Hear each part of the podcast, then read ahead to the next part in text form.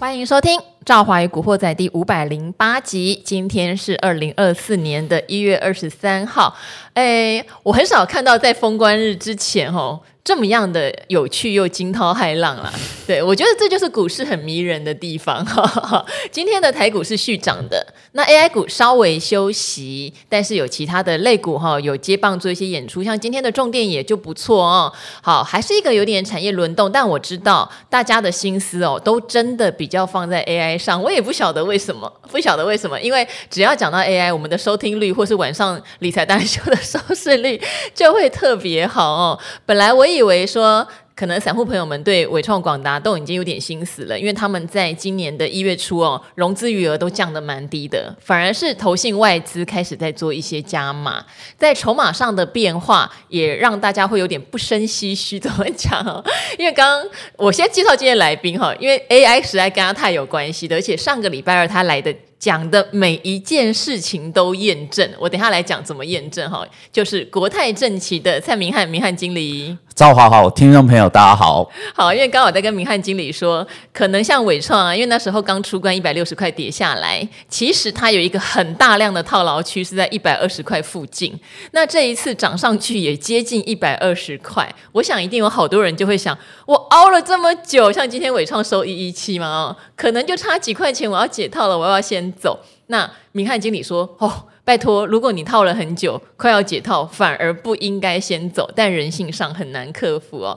那我先讲一下，上个礼拜二来，其实台股是杀声震天的一个 状态哦。上个礼拜的前三个交易日，外资卖了一千三百多亿。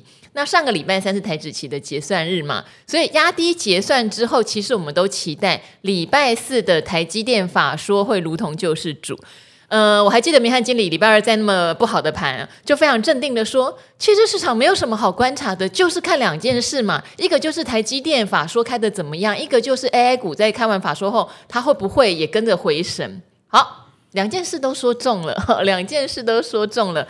可是我还记得明翰经理也讲了一句话，哎呀，当你们媒体做什么红包行情要来了，也就差不多了。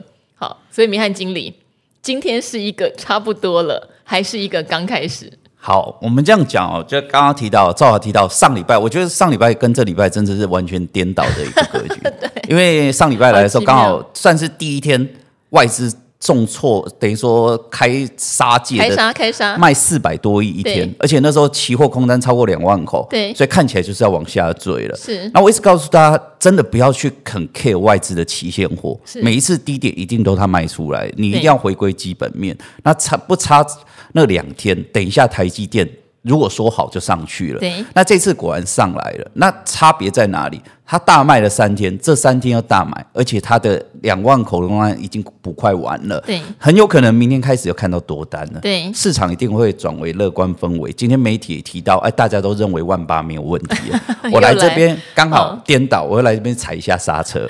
好，上个礼拜给信心哦，好、哎，大家可能会有点听不下去，而且你知道吗？上个礼拜二来，礼拜三外资是卖了七百八十而已，是。就想明天经理在乐观什么啊你？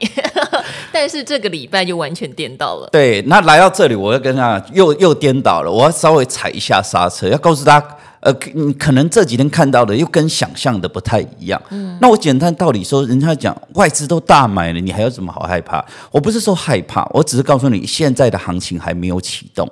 这几天纯粹是他前几天在法说会前卖错的回补的这个所谓的呃认错回补的买单而已，所以该买的就在这几天买完就结束了，然后指数就会进入震荡，那外资买超的量就会持续的缩减，甚至就爱买不买的，然后你会看到它多单其实也不会增加太多。简单来讲，又回到呃我上礼拜来的，我觉得外资根本看不懂。他们就目前的角度，他也不知道在压压多还压空。嗯、他上礼拜呢，觉得呃会去压空，是觉得感觉呃，我们之前都提到，他等于是在圣诞节前布的空单，就发现一月初一回来，发现哎真的跌了，他就不急着回补，想赚点钱。嗯、对。那后来呢，等到他真正的这个转仓之后呢，他觉得有赚钱的情况下，他自然会在这个地方感觉稍微偏空。但是我刚刚提到，呃，无论市场怎么去操作，但是完全抵抗不了基本面。台积电只要一说好，他就必须得认错。但是目前的角度，我还是要提醒大家，应该这样讲，我个人觉得第一季的整个架构会跟去年第四季非常相近。怎么说？跟去年第四季，去年第四季是十一月大涨呀。呃，对，十一二月大家应该都有印象，涨了一千五百点。可是有一个重点，台积电法说是在十月十九号，十月中就法说喽。哦，对，他讲的非常好哦。对，那他的股价也在法说的隔天见到高点。而且台积电十月缴出了历史新高的营收哈，那时候在古惑仔也蛮独家跟大家预言，他的十月营收非常好。对，可以让法说非常好。营收非常亮眼，但是法说会后见到高点就往下坠。是，那问题在哪里？基本面撑不住吗？不是，不是啊。重点是股市要涨，它必须要两个条件成立。嗯、第一个是基本面，第二是资金面。那那个时候就告诉大家，重点是要等待美元一转弱，资金就进来了。就没想到，呃，后来十一月初就开始，这看到美元跌破月季线，就开始崩盘。那大贬了两个月，所以换句话讲，台币就强升了两个月，外资就被嘎到个不行，持续的一路买超。那进入一月又有个问题，美元短线这个等于是。贬多之后开始反弹，而且市场又觉得说，哎，基本面好像有点疑虑，呃，然后另外又提到，哎，Fed 好像降息没有原本想那么积极，所以呢，导致美元反弹。但好现象就是，目前它反弹到季线的附近稍微卡住了。嗯，那我个人觉得，呃，回到刚刚提到的，Fed 的动向是非常重要的。可是我个人觉得无所谓。因为呃，原本大家认为三月就会降息的几率从八成压到到今天已经剩下不到五成了。对，所以看来三月的几率真的不高了，对，对不对？理论上应该会到五月，哦、月，但是刚好要符合我之前我自己的说法，我很希望 Fed 的官员不断放鹰派，把这个时间延后。是因为拉得越长，股市可以涨得越久。因为如果三月真的降息的话，可能就真的不涨了。哎，对，所以我觉得这个说法可能跟大家想象的不太一样。因为投资圈的人，大家一定会希望尽快降息，希望呃宽松。可是我个人的想法就是希望把这个时间往后延。那来到目前的角度，可以看到，我还是觉得呃应该这样讲，目前。台积电法说之后，可以让之前市场担心基本面的部分，就是打了他的脸，告诉大家基本面完全没有问题，你想太多了。但是现在要的是资金的这个所谓资金流再度回流。那我刚刚提到，无论三月、五月，到最后还是得回流回来。所以后续来讲，我就跟大家提到，你持续观察美元，只要美元能够跌破月线，就告诉大家。去年十一二月的这个类似那样的情境会再来一次，可是我我只是要提醒大家，我我一直很有信心，我觉得还会有第二次，只是我觉得大家要把握，我觉得上半年很有可能在这两波结束之后就差不多了。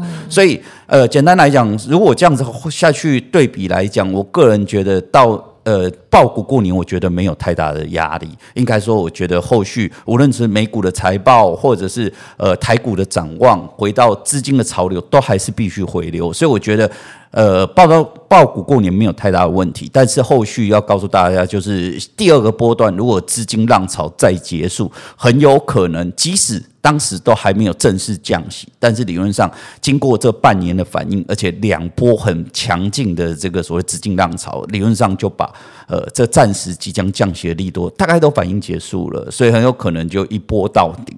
那只是说我跟大家提到说，目前目前应该说呃这几天的。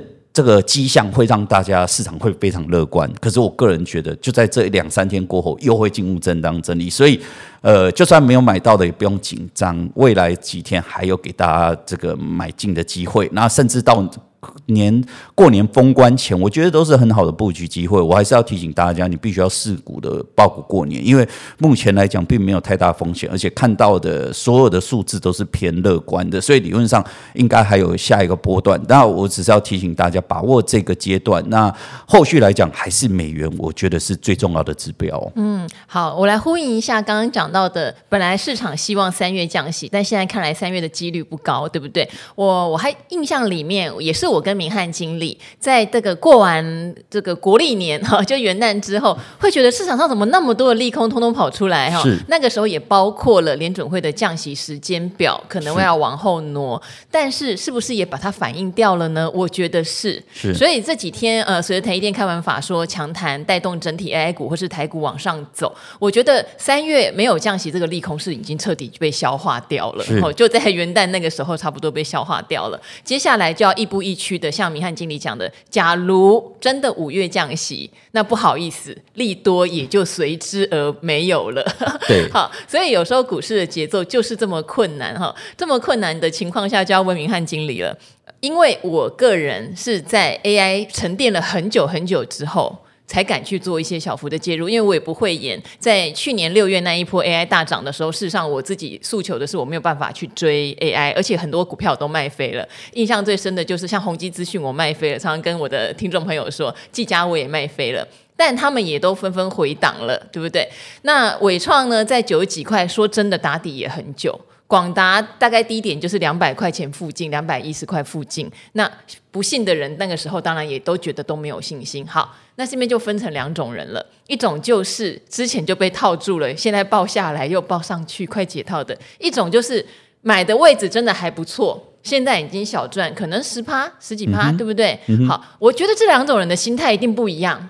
要是我自己是买在比较便宜，现在赚十趴十几趴，我觉得抱股过年真的没问题。嗯哼。可是我是刚解套人，一定会觉得我会不会抱完一个年，我又套回去？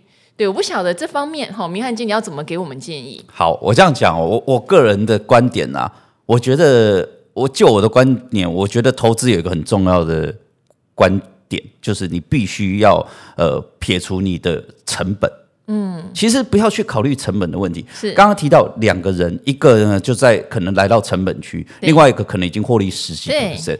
那到底谁该报，谁该卖股票？我个人觉得两个不应该有不同的决策。两个不应该有不同决策吗？因为，因为股票的走势后续就是一个看法。同一张股票啊，为什么一个人说要卖，一个人说可以报？这样市场才能成交嘛。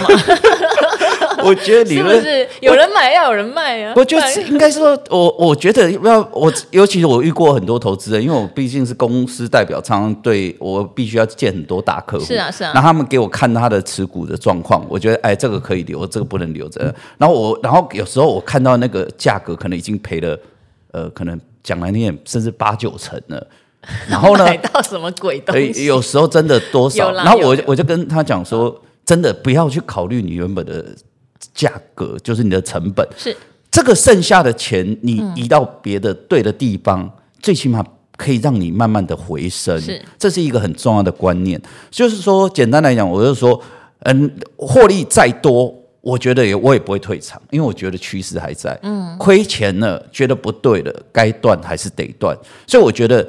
趋势才是最重要的，我不太 care 说你到底原本的成本，所以我常跟投资人讲，我我你跟我讲股票的时候，其实我是我直接告诉你，这档股票就我觉得啦，就是未来一到两季到底有没有空间，有你就你就抱着，哪怕你你这档个股是之前大家大家可能都不喜欢，你觉得它是一个不对的个股，可是它的它最差状况已经过了，你看。今年很多的股票就是这样子，很多的这种弱势电子股今年都纷纷转强，因为趋势已经过，哪怕现在还在亏损啊。但是它股价就已经开始转强了。那我觉得，所以我要提醒大家，对对对，我类似这样的族群，嗯、其实我觉得都有机会。所以我刚刚提到，就是说，呃，回归刚刚提及的这些 AI 族群，我们要刚刚提到，重点还是在大盘的这个趋势。那我刚刚提到，我觉得这个我，我觉得理论上，我觉得出现第二波资金浪潮，我觉得没有太大的问题。这时候你把它卖了，你是不是？我觉得听起来有点不太合理。这种状况就是你现在的持股。是资金浪潮进来，可能市场不太会去买的股票，那你就要考虑，你是不是应该去转去？我们这样回头看，如果你手上有一些个股哈，从去年十一月初报到现在，都还远不及大盘的，你就要考虑是不是要换股了，因为不是代表你的个股会跌，因为你的持股的效率极差。那没有关系，第一段过了就过了。我常常讲了，过了就过，你要眼睛要往前看，未来第二波浪潮，你不要又跟第一波浪潮一样，就是大家涨，你赚的指数，但你的个股都不涨。我觉得这才是比较重要的方向。那至于这个 AI 族群，应该这样讲，我个人觉得一样的问题，我觉得这几天就是还他公道，因为呃。我们讲这些 AI 族群，其实从十一月这个波段以来，其实它都是没有什么上扬的，甚至 NVIDIA 是到一月才开始上涨。那台湾的 AI 族群比 NVIDIA 更牛，所以到这几天才补涨。我个人要提醒大家，就是说应该有观念，就是这个 AI 族群其实已经没有办法像去年一样了。它就是简单来讲，我个人觉得它会跟其他的电子股差不多。就是说，它有机会跟着指数往上走，但是它不可能像去年一样，因为这个。挂了 AI 两个字，它就不断大涨。那主要论点就是说，我们之前在一直在节目跟大家提到的，去年它有好处，是因为当时电子族群是在下坠，那只有那个二十几档它能够逆势，所以全市场的资金就只买这些个股，所以它才能造就当时的这个英雄。可是现在因为整个景气是往上的，那加上说今年 AI PC 认。人人只要生产桌机或 NB 的任何一个小零组件，我都可以讲说我是 AI 股。那位阶又低，所以我们之前的那整个电子族群，人人都是 AI 股，资金又分流的情况下，今年是不可能造就去年这种大涨的行情。所以我个，但是我觉得他们这个整个 AI 族群，我还是要提醒大家，就是。去年的这种 AI 伺服器的获利，就今年的角度，还是远远的超越 AI PC 非常非常多。但是理论上去年已经涨过了，所以它可能就是跟着大家一起涨而已。所以来到这里呢，可不可以续报？我当然觉得没有问题。那我会建议大家，包含呃，就像台积电，就在这两天大涨的情况下，那股价突破六百。那我看到一堆人说解套了，解套了。哎、对对对，我看有知名网红嘛。对对对，我看到很多的这个媒体说，哎，这个学长姐准备毕业。我突然说啊，你你这样子，等于是说你用了六百块的这个资金买了一股啊，套了一年，回到六百，你再把它卖掉。简单点，你就做了一年的白工。你这个时间点拿去做很多的定存，其实都还有一点点的这个鼓励空间。所以我会觉得说，重点切记。呃，在操作股票要把握一个原则，绝对要把你的成本给忘掉。我觉得成本真的是一个对操作是一个很大的一个负向因子。如果你没有办法拿掉那个因子，就变哦，我我十块买进了，赚到二十块，已经到二十块赚了一倍了，我就赶快急着下车。万一它涨到一百，你怎么办？尤其是那个当下来讲，它的趋势完全没有太大的问题，它明明都还在反应力多，所以理论上我就跟大家讲，你应该是。把握一个原则，就是呃，未来一个月一季它的趋势，只要没有太大的一个状况，那从这个上方的这个盘势的趋势，再到产业的这个架构，呃，检查一下都没有太大的疑虑，我就觉得应该还是要持股续抱。好，我觉得我也很认同明翰经理讲的一件事情哦，台积电不应该是从六百再报回六百，这中间其实要做一些。策略的啦，哈，就是他也曾经到五百一十几啊，五百一十几的时候，有没有很多达人说这真的是一个超跌价？有，真的很多人用他的基本面来跟大家分享为什么叫做超跌价。那个时候，如果你愿意哈，用定期定额的想法或者不定期不定额的想法加一点加一点，都会有不一样的结果。这就是为什么我常常提到说，当你以后有那么多的达人帮你顾好，把产业趋势看好，但策略你要做对。不是死抱活抱，就跟如果你很不幸，你是一百二、一百三，那时候呃接纬创出关套到的人，事实上在九十几块止跌的时候，也要去理解你现在到底要不要逢低再做一些布局。对，嗯嗯、不是说呃套牢不管它哦，不是这个意思哦，嗯、而是这个产业趋势，其实大家觉得并没有明确的呃很很大的改变，很大的崩坏都没有嘛。是对，我觉得这个就是在策略面上面和大家在布局节奏上，假如你第一笔买贵了。但是明明就知道还是看好，那你要怎么处理？嗯、我觉得这个是很重要的，千万不要套牢、死抱、活抱，然后好不容易解套，你一定会马上想卖，你没有办法去体会明翰经理讲的趋势还在，你可能错过后面再继续续涨的那一段。对，所以呢，简单来讲，我们就可以区分成三块嘛。一块当然是希望能够拉回家嘛，但是拉回家嘛要有两个条件。第一个部分来讲，就是要对个股的趋势是可以了解的。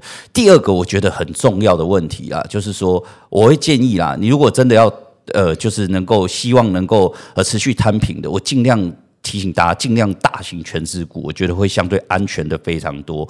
那你会说，哎，可是我当时买中小型，那我就说，如果中小型其实下来的时候，你就应该要尽快把它砍掉，转到比较大型。假设当时正在一个下坠的过程当中，你可以把中小型。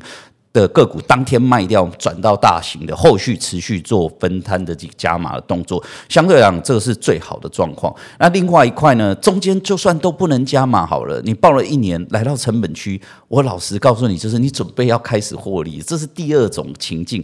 就算不行，也不要在这个位阶把它卖掉。我觉得，呃，后续来讲，我们刚刚提到，就说，除非刚刚提及我我的看法，前段的这个整个推。推论是有错误，就是最后第二波资金行情没有没有进来。可是我个人觉得，就算第二波资金没有行情没有进来，就目前角度，其实指数下跌的空间也相对来讲也蛮有限的。呃，应该讲目前角度，也许就是不涨，但是下跌的空间倒不会太大。那诶，简单来讲，投资。本来就是这样，没有什么是百分之百的，我们只能走那个相对几率比较高的、胜率高的一个方向。那我觉得这样子下去推估，我觉得就有机会有比较大的获利空间。好，就是我也再补充一下，因为刚才你跟明翰经理讲，其实我觉得对我来说啊，买股票买在什么位阶真的很重要。假如我今天是受不了去追高的，那当然一回跌又是中小型股，一定会先砍。就是我的波段单，我的手脚是快的。如果要追高哈，因为我常常讲嘛，我有很多好朋友会给我试吃的牌，但不同门派有时候来的牌是涨很急的啊。跟你讲的时候，今天涨两趴，收盘的时候涨八趴，他可能当天已经砍了，那你是不是隔天要砍？或者隔天发现不对，一根长黑 K 要不要砍？其实要做动作的哦，不是跟大家讲说你就死抱活抱到它止跌那一天哦，不是这个意思。但是有一些公司我可能会牺牲一点时间效率来等它，为什么？因为它可能真的沉淀很久，加上有什么殖利率的保护。好，我觉得有殖利率保护这件事情很重要。它可能营收获利都很好，也沉淀很久，殖利率也很高，只是市场资金现在不青睐它。我确实也不知道它什么时候涨，但是我的持股组合里面有一块就是这样子的公司。甚至等你三四个月忽然想到说，哎，我去看一下我那个比较长期存股的户头，你会有点吓到，它可能动了。好，例如说像红泉好了，其实红两红泉这两天在创历史新高，可是我是什么时候买？我记得有八九十买，八九十买已经涨很多喽。然后放在那边，先不要管它，因为它是慢慢涨，不是那种急涨型的。忽然之间，它就变一百三的时候，我也是有点傻眼呢。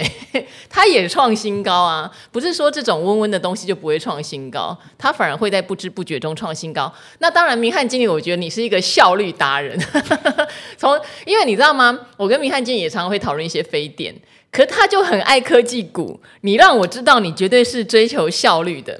呃，其实我个人觉得不是说追求效率，其实我个人觉得，呃，我的投资的耐心比大家想象的高很多。我不，其实我真的不是很短进短出的投资人。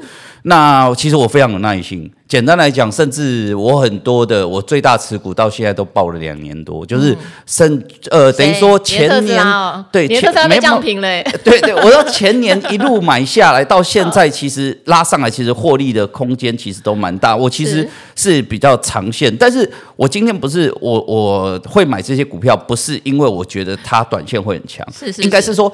这些个股来讲，我觉得基本面我有信心，所以它这个好处在哪里？就是万一下跌的情况下，我敢买。所以我我重点我要先买这个原因，并不是说哦，我们呃简单来讲，呃这个反正就是人就不是神，所以我不可能知道明天哪一档会涨停，我也可以说实话。所以呢，简单来讲，我是一个我本来投资就是一个趋势，那我觉得哪一档。个股它是在呃，等于说整体的平均的更加的具有竞争力，我就比较喜欢买这样的个股，不代表说它股价一定特别的强势。呃，这样讲，股市本来就是不见得说一定真的那么公平，但是我只能说它胜率相对高。还有更重要的一个问题，万一趋势不对了，我敢加码，因为我可以确认，等待景气一过之后，它上来又会是领头羊。嗯，好。因为刚刚突然讲到特斯拉哈，我真的是灵光乍现。因之前明翰经理有分享过，如果未来十年他只能买一档股票，他会选特斯拉。啊，昨天晚上的大摩有出手哈，大摩之前拉衰我们台积电，后来就是被打脸嘛。可是美国人看美国人自己公司会不会比较准？他降了特斯拉的目标价。对，我不晓得你对这件事情哈，今天是临时出考题啊，刚刚没说要聊这个。你觉得对于这种你长线那么看好的公司，但短线上出现了重量级的外资公司把它降平了，嗯、哦，他们是本土公司，美国人降美国人，你会怎么看待？你觉得是个哎，股价杀了捡便宜，还是有什么想法？OK，其实这块来讲呢，它它调降目标价一点都不意外，因为外资本来就是看着股价在说话，因为它跌啦，所以它当然会调降。它今年表现确实也不好，哦，对，确实不好。那我记得应该在一个月前吧，我们曾经也是在来这个古惑仔的时候有呃问到这个问题。其实我当时有提到，今年上半年特斯拉本来就是状况非常差。哦，好，你已经心有心理准备。啊，对啊，因为我们之前都提到，它只简单来讲，它只有两个问题。是第一个部分来讲很简单，就是美国的利率问题。嗯，因为大家就简单来讲，就是他们过往就是零点二五贷款利率，就是不到两个 percent 都不到。对，现在呢，你汽车去买车是贷款利率是六到七个 percent。那简单来讲呢，这个大家也知道，如果你今天车子坏了，美国人六七个 percent 还是会买啦。但是如果没有坏，想要换车，那个感觉就会差很多，嗯、所以问题不在特斯拉，你可以看一下。不是电动车，所有的卖车的，其实从去年下半年的股价，其实大家表现都很差。好，也等于说，如果今年下半年美国开始降息，欸、对于车市会有刺激嘛？哦，大家把车市 对 这个造华马上就可以接下去了嘛？因为我刚刚讲利空，我常常这样讲，所以利空利多，你第一要先往后往前之前过去怎样，那你再去推论这个东西到底后续影响怎么样。所以理论上来讲，我觉得这个东西到上半年就是一个压力。从去年下半年就很明显了。那就目前角度，我觉得最起码它可能跟股市会连颠倒，它变成是我们现在在准备降息的情况下，资金快速流入，大家乱买一通。可是等到真正降息，很有可能利多出尽，股市就转弱。但是开始降息之后，他们很有可能就开始转强。所以这它的走势，等于说我不是讲特斯拉，整个汽车类股的走势刚好会跟目前的大盘会有一点颠倒。嗯，所以目前它上半年弱，我觉得本来就是可以预期。另外一块，其实这个就是他们自家的问题了。好，那我之前有提及，就是说，带有个概念，就是所谓的特斯拉，你要用。Apple 的角度下去想它，就是 Apple 呢，呃，比如说最近要出什么 Vision Pro 什么，大家有概念，这都是题材，因为那个占比真的很低。是，你要看 Apple，你只要看一个商品就是 iPhone，嗯，因为其他的东西 iPhone 就占了超过六成，而且搞不好之后会有折叠机。对，我的意思说，嗯、只有 iPhone 好，嗯，苹果才有机会大涨。你其他讲什么 Pad、Mac 什么什么。其实效果都很有限，一样的问题。特斯拉，你不要看它什么，它有卡车出来什么，这个都不重要。它真正最大的商品叫 Model Y。是。那它，我觉得它公司策略有一个比较大的问题，这是我自己的想法。就是说，它的低价车款叫做一轿车，一个修旅车，一个 Model 三一个 Model Y。Model Y 就是我刚刚提到占比接近六成，所以整个公司的获利面全部都看 Y。但是它公司最近。它等于是两台车都要改款，结果 Model 3先改，它去年底十一月在中国就亮相了。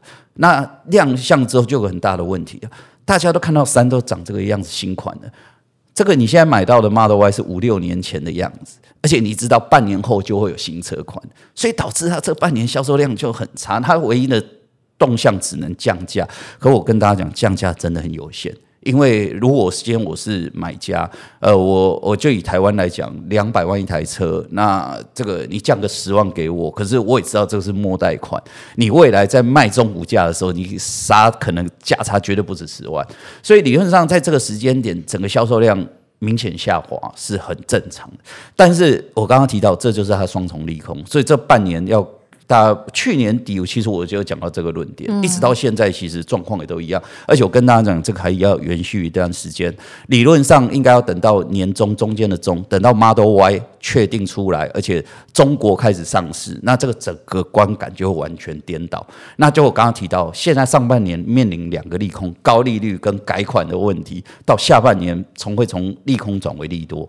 那所以，我之前包含我出去演讲跟多人，这个东西就看个人投资了。是，因为这半年状况都不好。如果你今天就没办法等待的，你现在 AI 有这么多股票，你干嘛要执着这个东西？我当然觉得它长线没有疑虑，我就说五年、十年是没有问题，但这半年就不是它的长。那这种产业本来就是不断的循环。那如果你愿意这半年定期定额，下半年整个回升，尤其是。简单来讲，它变成有一点点能够呃，等于是分散风险，因为你上半年它的股票刚好会跟 AI 股有点有点反向了，因为未来它开始它可能有可能降息之后才开始转强，所以你这个时间点你。呃，这上半年可以去赚 AI，那你愿意呃这个缓步的布局，等到下半年特斯拉转强，你又可以赚另外一个汽车的一个呃车产业的一个获利空间。其实我觉得这也是蛮好的一个投资策略。好，就是现在知道它不好哈，它跌都预料中事。那如果你是一个比较愿意等的人哈，嗯、也许当它跌到一个你觉得就像我讲的，它可能两三个礼拜都在那边混，都没有再跌破了，可能你就是一个还不错的价位区。可是也许还要再等个好几个月。欸、是。好，如果有点效率，就是发现它已经不跌了，而且还开始往上攻了。这个时候可能你的效率就会变好了，而且你对它会有信心，是因为你知道降息会让一些不良车贷啦，或者不想买车的人又重新投入到这个车市的状况。那大家都是这样压抑消费一段时间，你就会受不了，受不了的时候，你那时候搞不好你就看到一些簇拥而来的买盘，你很难讲，销售量突然往上跑，这些都是很难讲的。那我觉得降息这件事情还牵涉到一个东西，就是美债。我觉得去年底真的很多人一窝蜂投美债。然后就会一直问我风险在哪里？吼，风险在哪里？那那时候就会跟大家讲，我觉得最大的风险就是你根本不需要美债这么温和的商品，可是你就因为想要赌要赚价差而把你的资金挪过去，一挪过去你就会错失股市上涨的机会成本嘛，嗯、对不对？你的钱压在一个温和的东西没有错，你不怕，可是你可能也赚不到一些比较有风险性波动的东西。我觉得到现在还是这个问题，因为最近美国十年期公债值利率有稍微又上去，三月降息这件事情落空嘛，我也算给大家听过哈，大家记得要订我的李兆华古惑仔的 YouTube 频道，我有算给大家听。我觉得美债的十年期公债值利率如果又回到四点二左右。它可能又是一个你想要美债的人不错的进场点。那最近有到四点一九，真的很皮哦，四点一九。但强调哦，你要理解，你要的是它一个稳定的债息，加上应该会有一些价差，可是你要用时间换，嗯、哼那就要看你要不要，你需不需求。像古鱼是退休族，他觉得他需要。所以，他资产可能有相当大一块，就是在这样的商品。可如果你是一个怎么讲，热衷在股市冲浪的人，你只是觉得前一阵冲的不顺，你现在想要把钱放在比较稳定的地方，那你就会等得很辛苦。对我这样讲哦，这我常最近都跟投资人讲哦，这个呃，理论上我觉得啦，因为目前景气是回升，所以股优于债应该是不会有太大的疑虑。那但是到底要不要买债，我这也常常讲，看个人。那理论上。股优于债，但是到底怎么比例？就是媒体常常喜欢，哎，你到底是你觉得应该三七还是八二？我说，真的，每个人的状况差太多了，用一个数字就直接打下去，我觉得真的有点误解。我常常跟投资人讲，很简单，你只要觉得你投资股市觉得很驾轻就熟，而且没有压力，你就买股票。但是有个特色啊，简单来讲就是说，你今天比如说你就是一百万的资金，那你买股票买买买到呃，比如说七十万八十万。你再继续买，你会有点害怕，因为你每天的涨跌，你会发现那个数字，你看了会有压力，嗯、那就代表着其实你不再适合持续买进了。因为我常常讲，投资本来就应该是一个轻松，应该是一个副业。那简单来讲，不应该投资带给你压力。简单来讲，就是我常常讲，如果你晚上开始睡不好，你就不应该再继续买股票，你那些钱也不应该拿去定存，你就可以把那个。呃，那些钱拿去买这个所谓的债券，相对来讲，呃，我还是觉得，即使这个去年以来这么大的一个反弹，可是我觉得长线趋势是不会改变。它未来这个呃到明年之前，它整个趋势还是要持续往上。那只是刚才提到，它的效率会相对股不如股市，所以我刚刚提到，如果你有一百万，你可以一百万都买在股票，你可以很安心的睡好觉，那你就直接买股票，我就觉得 OK。但是如果你买到一个程度，觉得那个波，你每天看那个损益，你看的会导致你的心情不太好，那就代表着你剩下的资金其实就比较适合去转向这个债市了。好，就像可能前一阵子有人问我说，他报的是美债的正二商品，要不要凹下去？我是没有非常正面的回答他，我就跟他说：“你报正二，那你就要忍喽，那跟你报现货完全不一样的概念哦。正二这种商品哦，真的就是在趋势快速变化的时候，你要赚价差的啦。说真的，那现在你可能要磨。”那你报正二，你当然就会很辛苦，你可能看到的反而是亏损。这边的话，不得不说，那也有很多人问我说：“哎，你买完了吗？你会不会再买？”那我必须跟大家讲，我不会再买，因为我已经告诉大家，我去年十月到十二月中间做了这个布局，我要买我就买到我要的量了。就算现在美债殖利率回弹到我讲的四点二，我也不会再买。对，好，我觉得这个都是每一个人在布局策略上要帮自己想清楚的。虽然我找了很多达人，可能像明翰经理是某一些人的偶像哈，永年老师是某一些人偶像，或谁可能听了赵华买也想买，但是要了解，我们都是。按照自己的策略看自己的需求在做布局，好，没有买的人又非常觉得需要的人，当然可以在殖利率往上弹的时候布局一些。那我已经买完了，所以不用再问我会不会再买了，没有了，策略已经做完了哈。那接下来今年我也认为在股市上面还有很多的题材会轮流发酵。那我现在手上报的股票，只要我不担心的话，我觉得报股过年没有什么啦。对我来说，向来就没有什么、嗯、那么多个年嘛，对 不对？好，那今天也很谢谢明翰经理，我觉得给我们很清楚的方向跟指引，也看得出来，明翰经理对于自己熟悉的东西是极度的有自信的。有信心的，对不对？好，有信心在下跌的时候，你会想到的是加码，而不是砍掉，或者是当你知道它是一个高波动的商品，下跌的时候，你会及时做处理，这些都是经验的累积。也希望古惑仔的朋友们能够累积这些经验喽。那今天就先到这边了，跟他们说拜拜吧。好，拜拜，拜拜。